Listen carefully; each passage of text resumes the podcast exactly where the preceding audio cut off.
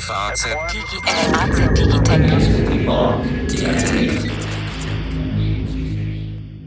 Guten Tag, liebe Hörerinnen und Hörer. Es ist mal wieder Digitech-Zeit bei der FAZ. Yeah. Herzlich willkommen zu unserem Podcast zu Technologie und Digitalisierungsthemen. Am Mikrofon heute wieder das Stammteam Alexander Armbruster aus der Wirtschaftsredaktion. Hallo Alex. Hallo Carsten. Und mein Name ist Carsten Knob. Ich bin der Chefredakteur von Faznet. Lieber Alexander, wir wollen uns heute über das Fernsehen im Jahr 2018 unterhalten. Und ähm, ich habe gehört, es gibt Menschen, die haben noch Röhrenfernseher. Ach du lieber Gott. Und, ähm, ich kann ja nicht technisch sagen, was das ist eigentlich mehr. Ja, äh, äh, Gruß an unser Audio- und Videoteam an der Stelle. Nein, und, und ähm, andere haben gar keine Fernseher mehr, habe ich gehört. Und das äh, zu dieser Gruppe zählt deine Familie. Richtig, also faktisch ist es so, dass wir noch einen Fernseher haben, aber ich muss dir sagen, dass er ohne, dass wir mal beschlossen haben, dass wir ihn ähm, nicht mehr benutzen wollen, im Prinzip staubt er eigentlich nur noch zu seit einer Weile. Und der Grund hat mehr oder weniger zwei Namen. Über einen wollen wir jetzt viel reden. Der eine Name ist einfach Netflix und der andere Name ist YouTube. Und vor allen Dingen, wenn wir was schauen, eine Serie oder einen Film, dann schauen wir den heute eben auf Netflix, weil das ganz praktisch ist. Wir müssen uns weder noch an eine Programmzeitschrift noch an irgendwas anderes danach richten, unseren Tagesrhythmus danach orientieren, sondern wir können schauen, wann wir wollen. Das Angebot ist so breit, dass es jeden Geschmack abdeckt. Bislang zumindest auf jeden Fall unsere, den wir haben, sowohl den von meiner Frau und mir als auch von unseren Kindern. Jetzt stopp mal. Jetzt ja. muss ich dich aber mal unterbrechen, weil ja. ja, klar, ist ein Technik-Podcast und uns haben auch schon mal Hörerinnen und Hörer geschrieben. Kurz den, kurz den Punkt zu Ende zu machen. In der ja. Folge jedenfalls bedeutet das, dass wir viel eigentlich auf dem Laptop gucken und den Fernseher faktisch nicht mehr benutzen. Ich kann dir gar nicht genau das Datum sagen, aber er steht eigentlich so nur noch ergeben. da. Ja, ich überlege mittlerweile, ob wir ihn als Bild an die Wand hängen sollen oder sowas. Vielleicht kaufen wir auch noch einen ähm, Google Chromecast, aber das werden wir sehen. Ja. Was ich eben gerade fragen ja. wollte. Nun haben uns Hörerinnen und Hörer auch schon geschrieben, wir könnten ruhig ein bisschen mehr voraussetzen und, und, und. Ich glaube aber, das ist ein Ratschlag, dem man nicht unbedingt folgen muss, weil es gibt doch dann auch immer wieder Interessierte, die vielleicht noch nicht alles wissen. Und deswegen ganz kurz, was ist ein Netflix überhaupt? Das ist eine Online-Videothek. Das heißt, dass es dort eine ganz große Auswahl an Filmen, also Filme, die mal im Kino gelaufen sind, Blockbuster gibt und auch Serien, die ich jederzeit auswählen und angucken kann. Ich bezahle eine monatliche Flatrate sozusagen dafür. Die kostet ungefähr 10 Euro. Je nach Deutsch. Paket. Ne? Genau, aber sagen wir mal so das normale Paket 10 Euro, dann ja. kann ich schon sehr, sehr, sehr viel sehen und kann da aus allen Genres, ähm, Science Fiction, Krimis, Dramen, Filme und auch Serien ansehen zu jeder Tages- und Nachtzeit. Und das ist 24 Stunden, sieben Tage die Woche. Genau. Ein amerikanisches Unternehmen. Ganz genau. Aus ah, Kalifornien. Aus Kalifornien. Äh, ist gar nicht so alt, schon ein bisschen älter als manches andere. Also ich weiß nicht, für kalifornische Maßstäbe, für Silicon Valley doch schon relativ alt. Ähm, 21 Jahre alt nämlich, hat ungefähr genau. 5000 Mitarbeiter. Und hat eine ganz interessante Geschichte, die was mit ja. permanenter Disruption zu tun hat. Also dieses Unternehmen hat sich in seiner Geschichte schon ein paar Mal neu erfunden, ist ja. als Versender von, von DVDs gestartet mit einem ganz innovativen Geschäftsmodell damals auch und hat sich dann sozusagen in einer Metamorphose zu dem entwickelt, was es ist. Aber über die Geschichte, die tatsächlich einen Blick wert ist, weil man daraus was lernen kann, wie man vielleicht das eigene Unternehmen auch den Zeitläufen anpassen kann, reden wir nochmal etwas später. Ja. Also Eins fällt mir ja schon sehr gut ein, was dazu ist, äh, genau, passt. also Silicon ja. Valley Unternehmen börsennotiert und wir reden darüber heute jetzt nicht nur aus Jux und Dollerei, weil wir gerade mal Bock haben, darüber zu reden, dass du deinen Fernseher in Rente geschickt hast, sondern weil die haben Zahlen vorgelegt jetzt. Genau, auch, diese Woche und ja. damit äh, so ziemlich alle Zweifel, die manch einer hatte, zumindest fürs erste Mal zerstreut, dass es dem Unternehmen schwerer fallen könnte, neue Abonnenten hinzuzugewinnen. Im vergangenen Quartal waren es nämlich sieben Millionen. Das heißt, Netflix hat jetzt 137 Millionen zahlende Abonnenten rund um die Welt, viele davon in Amerika. Nur nochmal zur Erinnerung, in Deutschland wohnen so gut 80 Millionen Menschen. Also genau. die haben 137 Millionen Menschen, die jeden Monat eine Abogebühr überweisen. Ziemlich gut. Genau. Und sind an der Börse, also die Anleger gutieren das auch und sind sehr, sehr hoffnungsvoll, sind an der Börse, nämlich ist Netflix ungefähr 150 Milliarden Dollar wert, hat in diesem Jahr ein Kurszuwachs von 90 Prozent hingelegt. Und wenn man einen Vergleich möchte, ein deutsches Unternehmen, was so wertvoll ist an der Börse, gibt es derzeit nicht. Und sogar Walt Disney, der große Unterhaltungs-, große traditionelle Unterhaltungskonzern mit viel, viel mehr Mitarbeitern, ist weiß gar nicht ganz genau so viel, ungefähr so viel wert, glaube ich, ein Tick weniger, ein Schnaps ja, also, weniger. Ne? Jetzt durch die, nach den neuen Zahlen. Davor genau, war Disney ein bisschen mehr wert, jetzt ja. ein bisschen weniger. Also wirklich ein Rennen. Ja. Und, das, und da muss man ja wissen, zu Disney gehört äh, Lukas-Film mit der ganzen Star Absolut. Ja, ja, da also, können wir nachher noch drüber reden. Also das, das nämlich was ist, Dimen was auch mich total betrifft. Ja, diese Dimensionen sind ja eben gewaltig. Ja. Ähm, 2002, äh, Mitte Mai 2002 ist Netflix an die Börse gegangen. Äh, also die sind auch recht schnell nach ihrer Gründung an die Börse gegangen.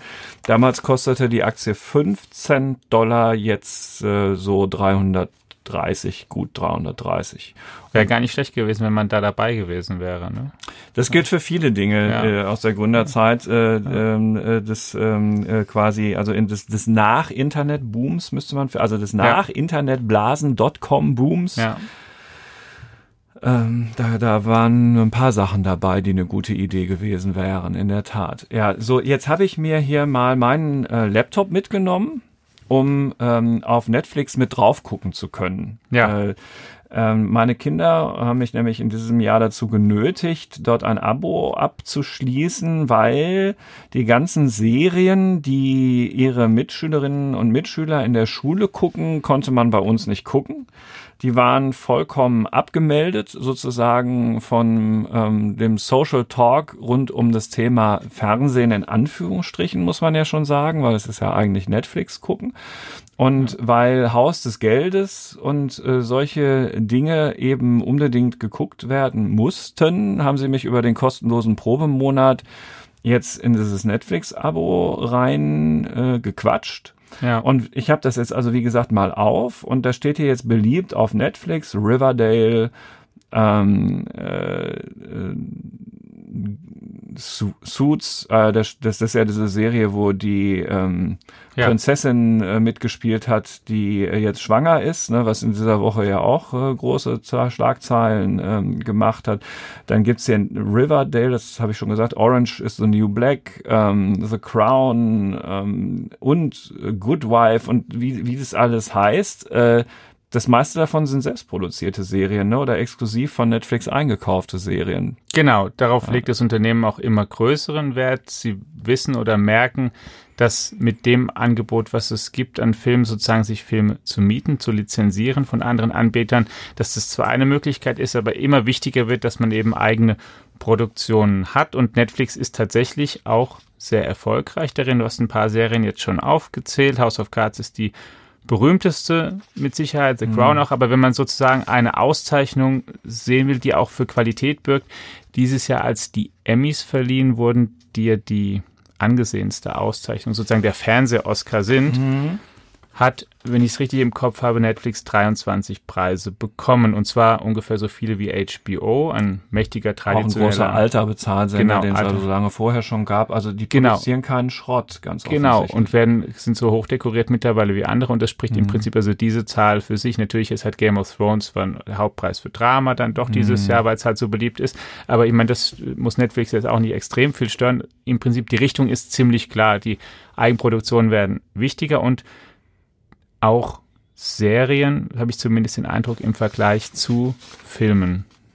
Ich weiß genau, nicht, und, und äh, eine Investmentbank hat jetzt also aus zum Anlass der Vorlage der Zahlen zum dritten Quartal ausgerechnet, dass sie allein im jetzt zurückliegenden dritten Quartal dieses Jahres 676 Stunden an exklusivem neuen Material veröffentlicht haben und damit mehr als doppelt so viel wie noch vor einem Jahr. Also die geben bei diesen Eigenproduktionen mhm. auch obendrein mächtig Gas, wollen ähm, äh, wohl stehen kurz vor dem Kauf eines eigenen Produktionsstudios und werden also eigentlich einem traditionellen Hollywood-Studio immer ähnlicher, nur dass sie halt anders als die Studios diese ähm, äh, Zuschauer schon haben, schon alle haben und die ja. zahlen auch für die Produktion quasi die ganze Zeit, egal ob sie jetzt gerade gucken oder nicht.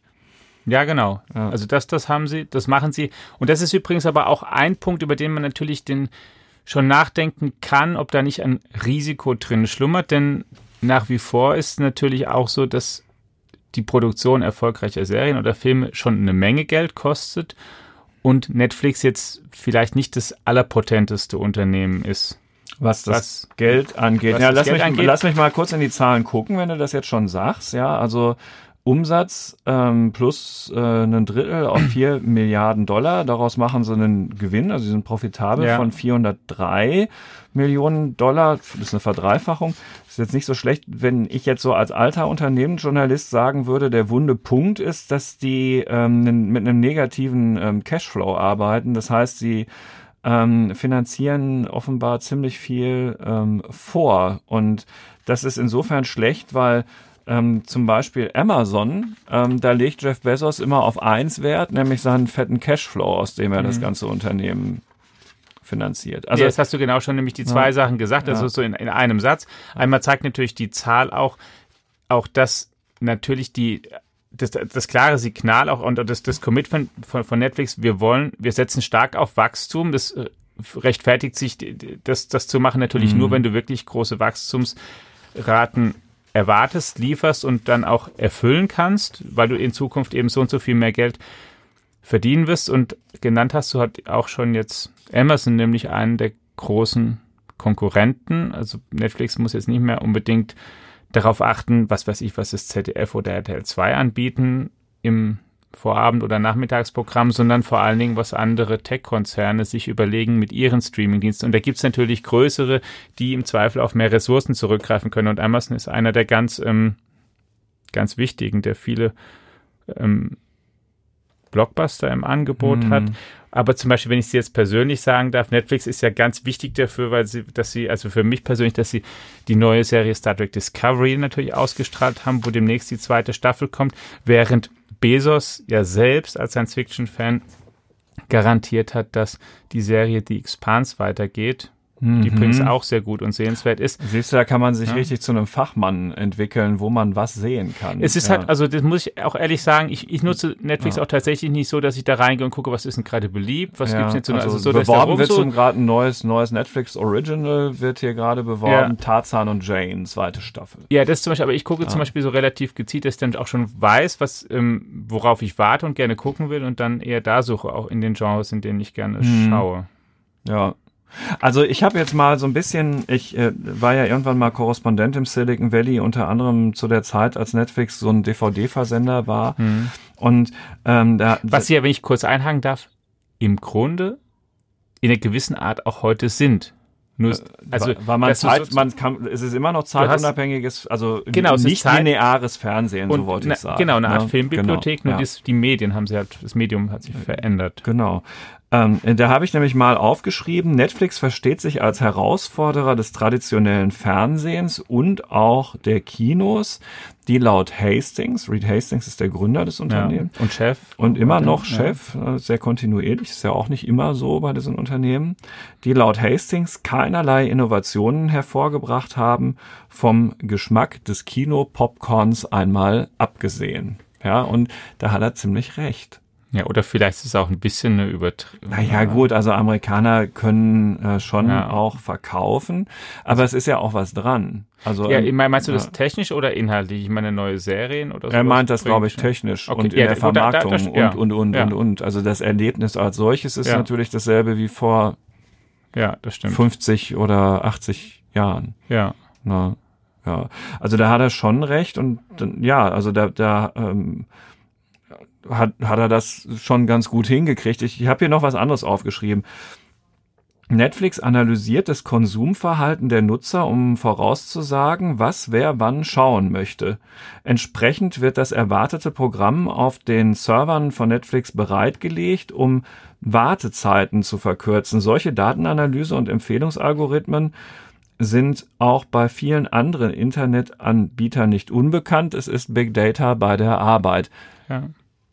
Äh, das kann ich jetzt toll finden, weil das verbessert mein Nutzungserlebnis, aber ich kann es auch ein bisschen spooky finden, ne? dass da schon ja, also was hochgeladen wird, was ich vermeintlich sehe. Ja, also ich, ich finde das eigentlich nicht erschreckend. Erstmal, es geht natürlich darum, Effizienzen möglichst gut auszunutzen. Keiner hat Lust zu warten. Es geht auch informationstechnisch einfach darum, die ähm, Speicherprozessorressourcen, die man hat, möglichst effizient auszunutzen. Dazu kann auch gehören, dass man schon vorher eben auch ähm, Speicher richtig einteilt und zuteilt in der Voraussicht, ähm, dass so ein Unternehmen nach einer Weile weiß, was mein Geschmack ist, ähm, ich, oder dass es ein Computerprogramm weiß, ich, vielleicht kann ich mich drüber erschrecken oder staunen. Andererseits ist es, ähm, also mir selbst ist es eigentlich nicht wirklich unangenehm und naja, was weiß ich, wenn mich drei, vier Mal in einen Kino-Science-Fiction-Film gehen gesehen hat oder sowas, der weiß dann schon, was ich auch ungefähr gucke. Also ich, ich sage mal, ich bin auch nicht so schwer vorherzusehen, finde es auch nicht als ein, also ich empfinde es auch nicht als ein Eingriff in mein Intimstes, wenn dann das jemand weiß, okay, ja, hier dem Armbruster musste eine neue Star Trek-Serie, also, kannst du ihm ruhig hinstellen. Man ist ja Umgebung von diesen ganzen Algorithmen. Ich wollte es halt nur am ja, Beispiel von Netflix auch nochmal sagen, ja, dass es eben genauso ist. Also ja. ähm, wir lernen, die sind technisch State of the Art. Ähm, äh, und hatten halt auch immer irgendwie eine pfiffige Idee mehr als andere ähm, war es aber auch, ähm, dass das habe ich eben schon erwähnt. Also wer jetzt einen Rückschlag in seinem Leben erlebt, sei es jetzt in seinem privaten oder in seinem Berufsleben, der kann, wenn er sich ein wenig in die Geschichte von Netflix einarbeitet, lernen, dass sich das Durchhalten, Wiederaufstehen und Neupositionieren durchaus lohnen kann. Ja. An die Börse sind die im Mai 2002 gegangen, das haben wir schon gesagt. Aber eigentlich wollten die schon im März 1999 an die Börse gehen. Und was ist nur leider Gottes im März 99 passiert? Das ist er, er hat exakt an dem gleichen, an demselben Tag die Unterlagen eingereicht für seinen Börsengang, an dem die Internetaktien zum ersten Mal überhaupt einen richtig herben Rückschlag erlebt haben und damit waren seine Börsenpläne weg. erstmal für eine ganze Weile, weil die Blase platzte dann ja so richtig weg, aber er ist halt dabei geblieben. Zweite Anekdote dazu.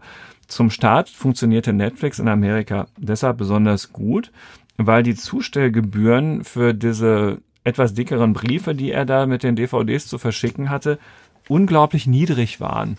Mhm. Ja, das hat halt eben ähm, äh, geholfen.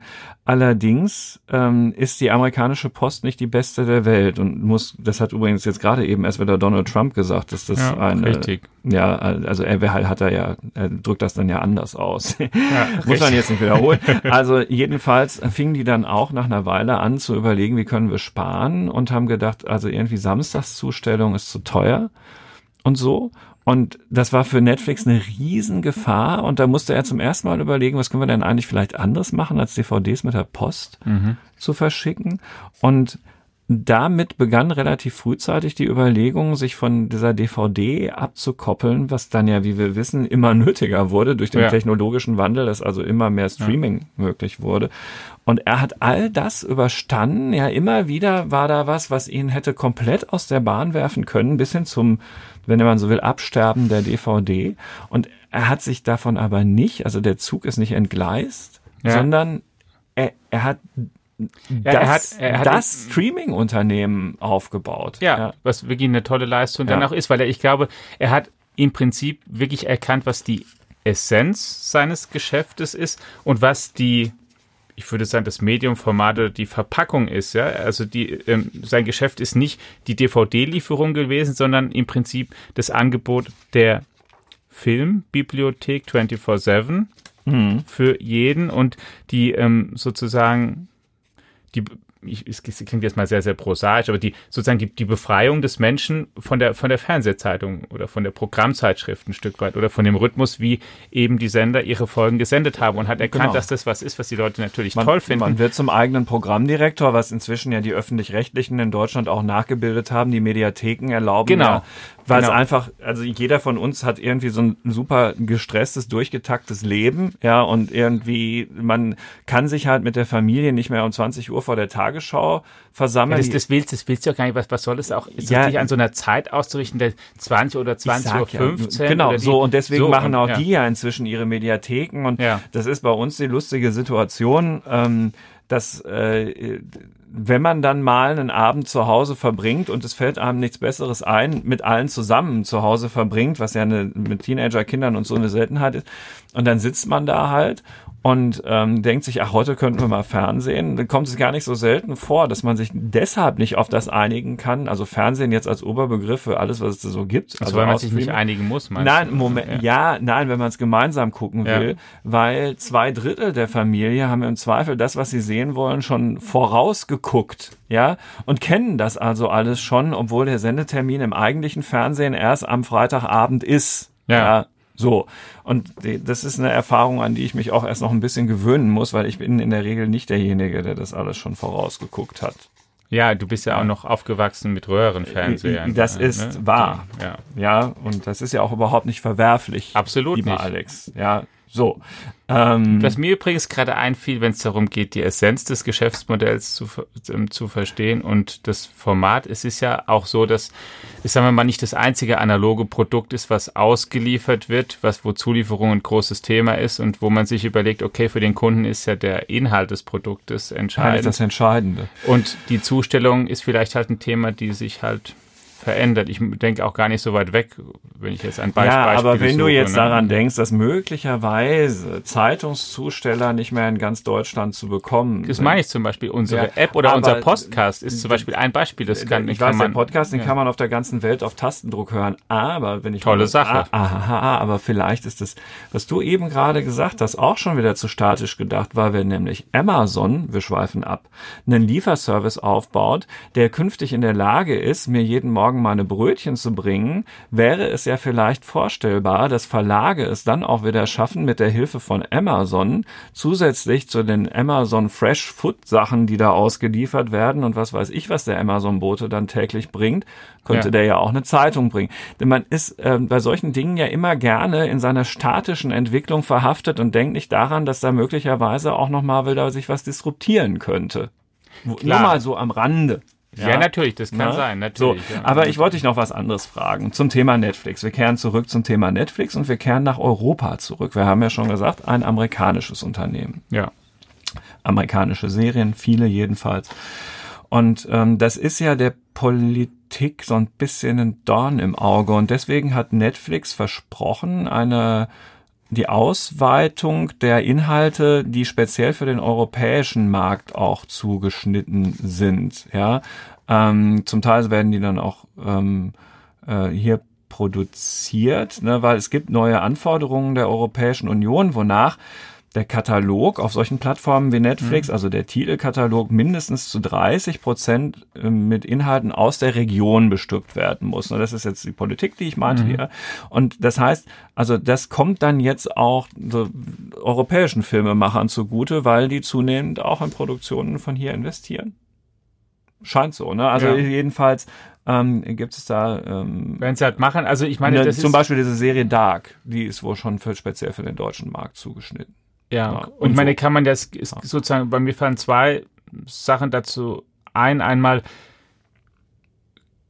also ich verstehe ein bisschen vielleicht das Motiv, was die Politik möchte, dass möglichst breites Angebot gibt. In Frankreich gibt es ja eine Auflage, dass so und so viel französische Musik im Radio gespielt wird. Ja, und so ja. gibt es natürlich auch Wünsche, bestimmtes Kulturgut zu bewahren oder sowas ja, genau, oder dann anzubieten. Ja. Ähm, es kann auch sein, wenn es diese Nachfrage gibt, dass ein Unternehmen automatisch ein Interesse daran haben kann, das zu machen, weil es sich einfach rentiert und profitabel ist. Andererseits würde ich das auch nicht überschätzen, weil gerade ähm, Film oder, oder, oder Serien, Filmschaugewohnheiten, die glaube ich sind so international, dass da sich die Leute, also wer das gucken möchte, der guckt's und und, ähm, äh, in der Tat, also dass die werden, Politik also, da also, eingreift, ist, ist, natürlich fragwürdig, ne? weil also eigentlich. Also das ist was, was zum Beispiel, zum Beispiel ja. ist auch, da hat sich, da hat sich auch, ähm, also bei aller Liebe zu kulturellen Unterschieden, über die man natürlich viel reden kann, ähm, die haben sich natürlich auch in den vergangenen Jahrzehnten unglaublich eingeebnet übrigens und nicht nur, ähm, wenn man jetzt sozusagen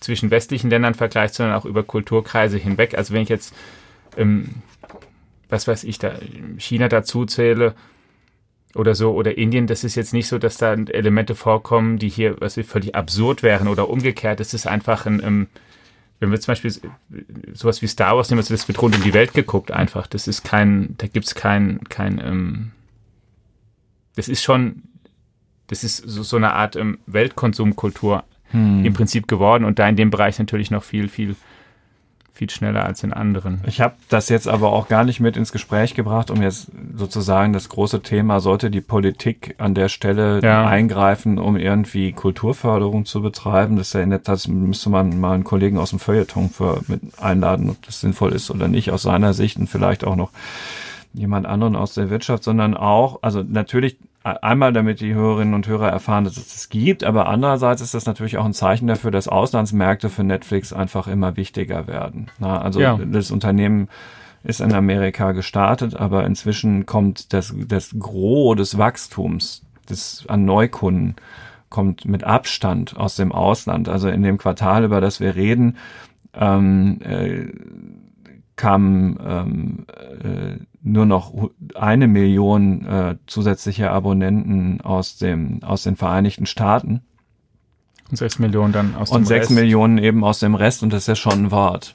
Ja, ja, andererseits nutzt es natürlich auch genau die Fähigkeit oder das Potenzial, was jeder Internetkonzern hat. Er ist halt leicht skalierbar. Es kostet ihn gar nichts, ob hier drei Leute mehr das Ganze abonnieren oder nicht, sondern es ist im Prinzip einfach ähm, einfach immer nahezu komplett neues Geld. Die Marge, jeder, die Marge ist so riesig. Ja, also ja, jeder du, du, musst, du musst nicht mehr machen, als ja. für bestimmte Länder dann äh, noch die Filme in Sprachen bestimmt anzubieten, aber das ist ja auch nichts, was sehr, sehr kostenintensiv ist. Das machst du einfach und dann kannst du das ganz, ganz schnell für viele Länder anbieten und du brauchst faktisch ja einfach nur eine Plattform.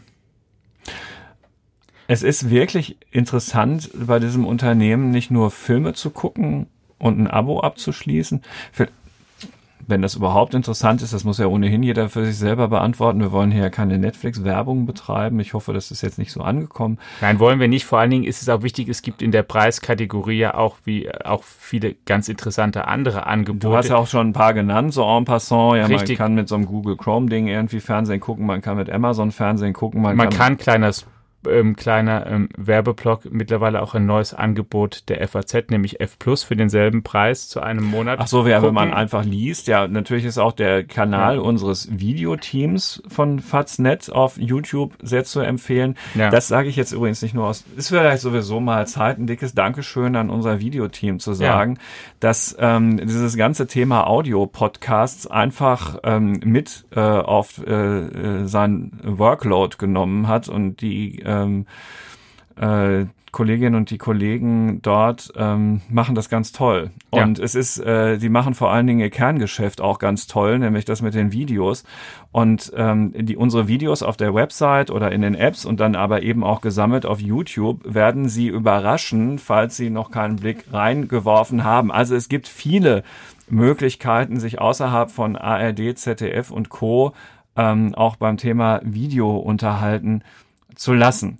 Äh, jetzt äh, war das aber eine weite Klammer. Was ich nämlich eigentlich sagen wollte, ist, liebe Hörerinnen und Hörer, Sie sehen, es lohnt sich, sich nicht nur als äh, Zuschauer bei Netflix zu engagieren, wenn sich das denn überhaupt lohnt. Da begann die Klammer, sondern äh, sich ein bisschen mit der Geschichte dieses Unternehmens zu befassen, weil die ist hoch, hoch interessant. Das ist ja, wir haben ja das hier in diesem Podcast nur ausschnittsweise beleuchten können. Ja. Äh, da gibt es äh, Dinge zu nachzulesen und ähm, der, der Gründer ist eine interessante Persönlichkeit, der sich die ganze Zeit da jetzt gehalten hat. Über den wird vielleicht sogar auch ein Tick zu wenig geschrieben und geredet. Da stehen immer andere so im Vordergrund. Mhm. Und ähm, ja, die, ne, zu der, zur Aktie muss sich jeder seine eigene Meinung bilden. Richtig. Äh, rückgeblickt haben wir ja schon, ähm, da wäre es eine gute Idee gewesen. Ja, wenn man es denn für die Zukunft wüsste. Dann ist natürlich ein Thema ganz wichtig. Wir haben ja über ein paar, was heißt Risiken oder Themen schon gesprochen oder Herausforderungen. Du hast ja ein paar erwähnt, die das Unternehmen in seiner Geschichte schon hatte.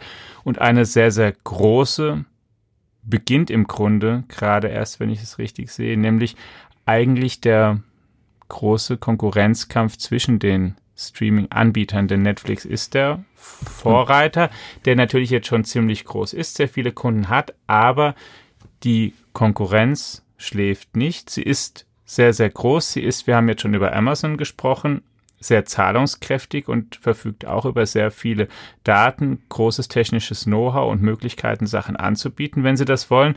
Apple ist ein weiterer Kandidat, die auch nicht am Geld zu knapp sind. Es gab sogar auch schon mal immer wieder, also es, alle paar Jahre gibt es auch mal das Gerücht, ob nicht sogar jemand wie Apple sich überlegen könnte, Netflix irgendwann zu kaufen und in sein mhm. Programm einzusortieren. Und dann wird ein großer Konkurrent im kommenden Jahr hinzukommen und zwar verstärkt.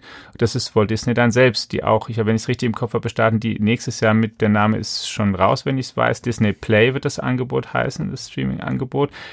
Disney ist natürlich der traditionelle Unterhaltungskonzern, der auch über starke Marken verfügt. verfügt. Wir haben vorhin ja schon gesprochen, im Lucasfilm, also die Rechte an Star Wars vor einigen Jahren für einen Milliardenbetrag gekauft, der sich schon längst wieder eingespielt hat. Sie haben die Rechte an Marvel und allen damit zusammenhängenden Verfilmungen gekauft, also alle Avengers und, und X-Men-Filme und so weiter. Das Ganze ist Disney-reich. Das Kinderprogramm ist sowieso bekannt und was sie da haben. Also da entsteht auch jemand, der zahlungskräftig ist, der beliebte Marken hat und gerade in einer Zeit im Grunde, in der ja auch vieles wiederkommt, also viele Serien wieder aufgelegt werden, in einer neuen Fassung das aufgelegt dann immer werden, wieder recyceln kann. Das dann halt einfach gut machen können und über das schon verfügen. Also diese Herausforderung, vielleicht ist es sogar die größte, der sich Netflix und Reed Hastings bisher stellen mussten. Aber nicht die erste, wie wir gelernt Ganz haben. Ganz genau. Und ähm, da kann man dann mal gespannt sein, wie die damit umgehen und seine Anlagedispositionen vor dem Hintergrund dieser Informationen einfach mal